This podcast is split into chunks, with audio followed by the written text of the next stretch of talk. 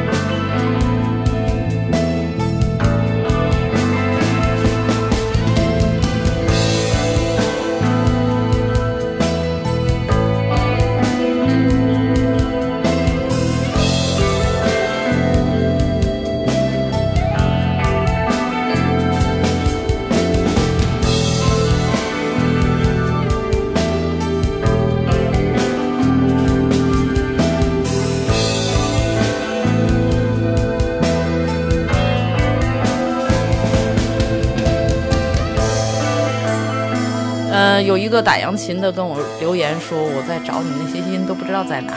我说你别找了，你恐怕你就是找到，你也不知道它音是什么，因为我是试验性的扬琴，所以这是很体现我颠覆性的扬琴。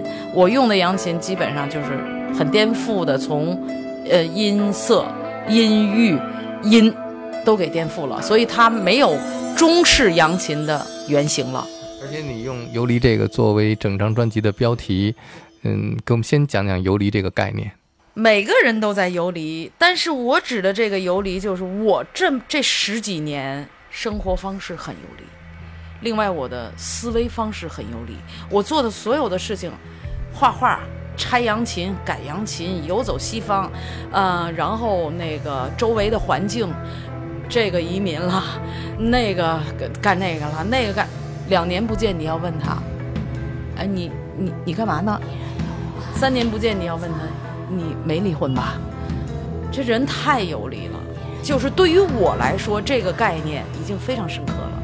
我总觉得我可能都与世界可能有一些脱开，我就觉得人太游离了。这是我对中国环境的一种概念。还有一个就是我的生活方式。我要是两年不出去走远点儿，走得越远越好。就是我希望看到的和感觉到的不是我这个环境下。我如果不是这么去做的话，我会很不舒服。就证明我这十几年一直是在走回来，走回来。但是我从没有想过留在一个地方就安家了，从来没有想过。所以我的一个生活方式也很游离。另外呢，就是我真见到有学生，他是有一种病叫游离。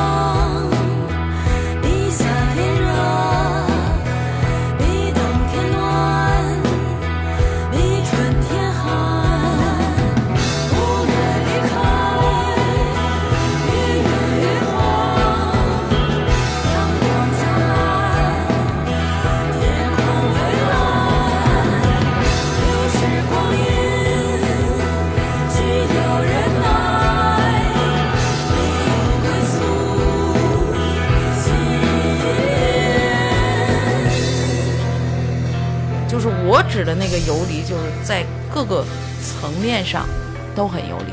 另外，我的编曲挺游离的，是因为我用了扬琴，还用的是试验扬琴，它的那个声音改变、音色改变都不在正常的音里。你说它是什么音、什么调，说不清楚，也很游离。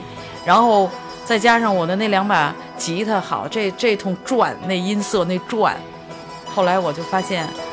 我的那唱也是非常规。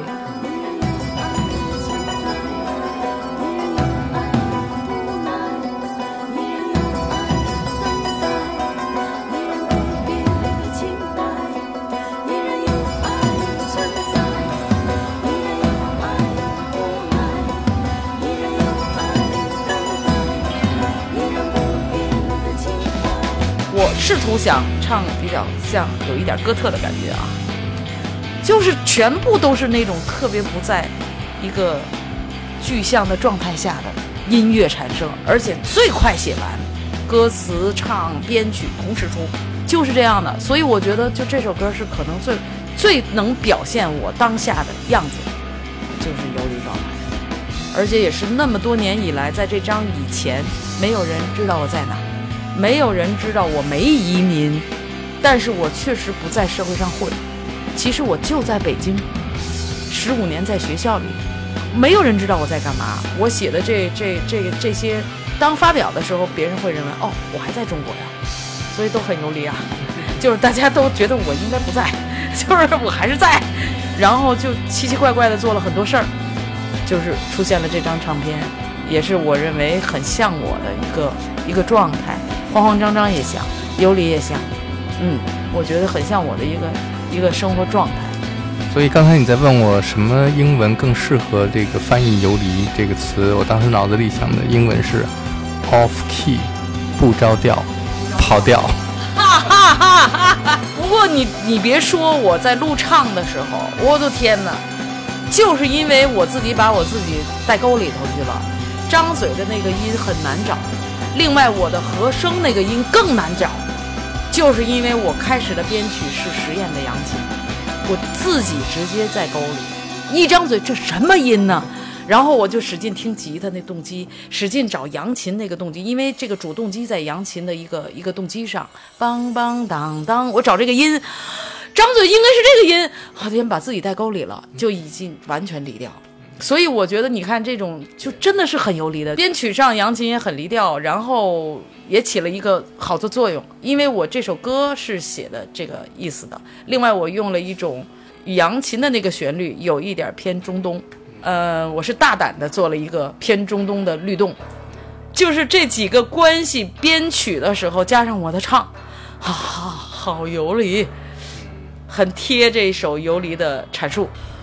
我是希望就是做那么多年音乐哈，我一路走来四十年做音乐，光做音乐，做各种不同的音乐，包括学民乐，然后做过那个 rock and roll，还做过非洲音乐，做了六年打鼓嘛。然后，然后做自己的这个试验性的音乐，又做最后的这张偏一点摇滚的音乐，呃，一路那么多音乐，各种种类，还有木梁为王文王，这个挺挺挺大的一个。就是我是希望作为音乐家哈，就每一次你做音乐的时候，应该是有一些不同。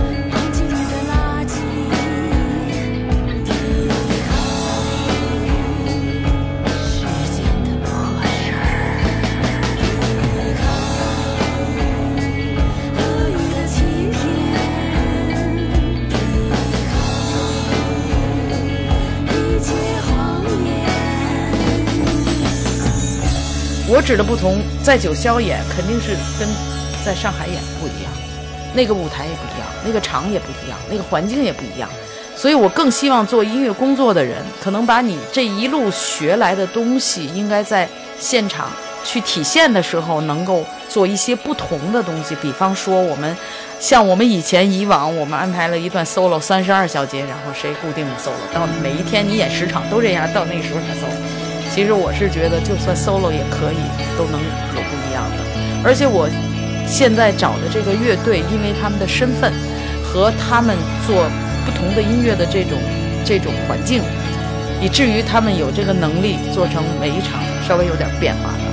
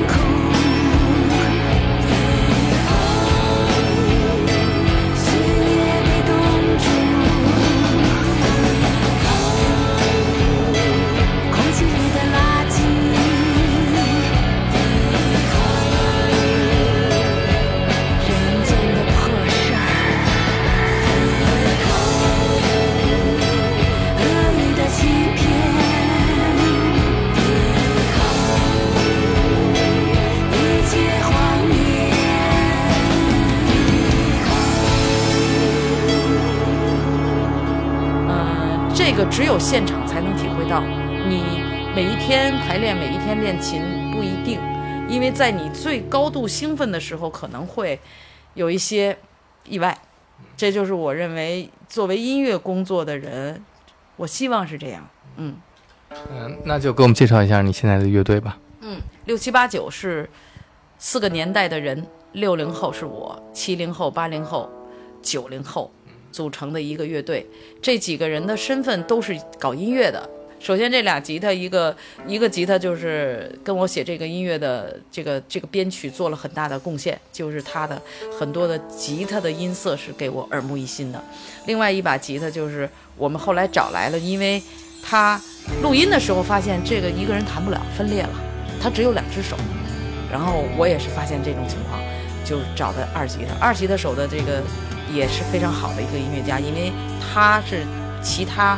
平时的时候去给别人做制作的人呐，做编曲啊，什么音乐都都做，而且很喜欢爵士乐，很会研究和声，很懂理论性，都是他的强处。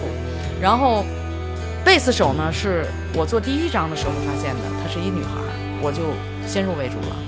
另外，我觉得她这个学古典音乐出身，专业是大提琴。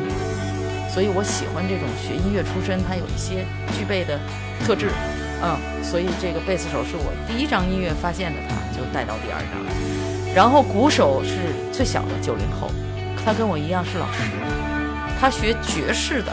但是我这张我就最开始排练的时候，我跟他说：“你打的太干净了，你的音色太美妙了，但是你要给我打的脏乱差点。”当时他就乐，我说：“你就照脏乱差去打，”抛开你这些就元素，它本身音色非常好听，然后他后来就熟悉了，也开始撒欢儿了，然后就越打越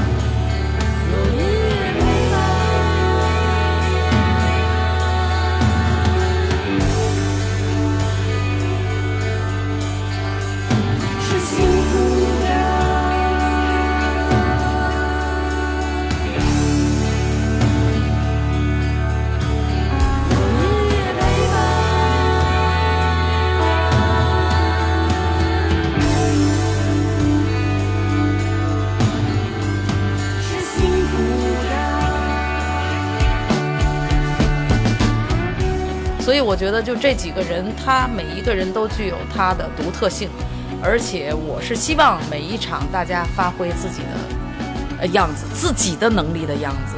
虽然音乐是我主控，不等于我不改变。你们有没有想过眼镜蛇重组？很难，呃，因为大家在不同的国度，很难。这个东西吧，是挺逗的。我们以前说过一句话，但是这事儿这事儿已经过去了。我们曾经，呃，开玩笑，大家开玩笑是说，啊，那个时候我们都多大呀？就分开的时候，大家说没关系，先先自己生活几年，等到我们五十岁的时候，五十岁的时候，然后我们重聚，早过五十，知道吧？就是这句话，就是跟现实意义来说，其实没有太多关联，因为这个社会变化的生活变化的太快了。我们那时觉得是五十岁，天哪，不可能！没有人想起这事儿，十年过去了，真的十年就这么快就过去了。所以，这就是与现实来说，很还是有有有不同。在你跟窦唯这几次合作当中，你觉得他对你的影响是什么？我就觉得他的专注力对我影响极大。在你自己做的音乐里边，有受他的影响？没有，应该是没有的。嗯，我的音乐特别不一样，他做的，嗯，相对更单纯的多。我的这两张就更有目标，要做成什么。我在你的音乐里边有一首歌，感觉有点像高级动物。对，有一些人跟我说过那个，因为我那种说，可是那首歌在说之前，我用过各种方法，甚至于我变声，然后我去唱，实在没法听。最终可能只能念了，念了呢，很多人就会认为说这特别像高级动物，它也是在念。但是你们听一下高级动物的这个底是三大件儿，是很阳的三大件儿的律动，而我这个是一个，嗯，特别飘的，没有节奏感的，完全不同的编曲。呃，因为这种念，会有人说很像高级动物。这个飘的这个感觉也很中国。嗯，你这歌词描写的是现实，什么婴儿孩子上幼儿园就是特别难，什么就就我写的全是这些当下的事儿。然后这歌就叫光景，它就是每一天的日子。说实在的，是这样的，就是最早我会就认为，就生活支离破碎，全是碎片，一个一个每一天都重复同样的堆起来的碎片。都说我有摇滚精神，所谓的就是你刚才说到的，可能我关注当下，我我的歌词，我的这种内力，我指的不是外力，不是那种呐喊啊表演，不是内力是很摇滚的，这是我骨子里的东西吧。就这张非非常当下，就是我能见到的和我感觉到的，我基本都写出来了。另外呢，我用了两把吉他，我们当时眼镜蛇还是偏老炮儿一些，它。都是那几大件儿，就是固定的那几大件儿。但是这张我从开始写，我就想写两把吉他、扬琴，等于这个扬琴起的作用仍然是吉他，等于是三把吉他。另外，我也是想两套鼓。其实我最开始编曲的创意已经是有劲儿了，所以我觉得这是这是当下的一张，就是关注当下的一张。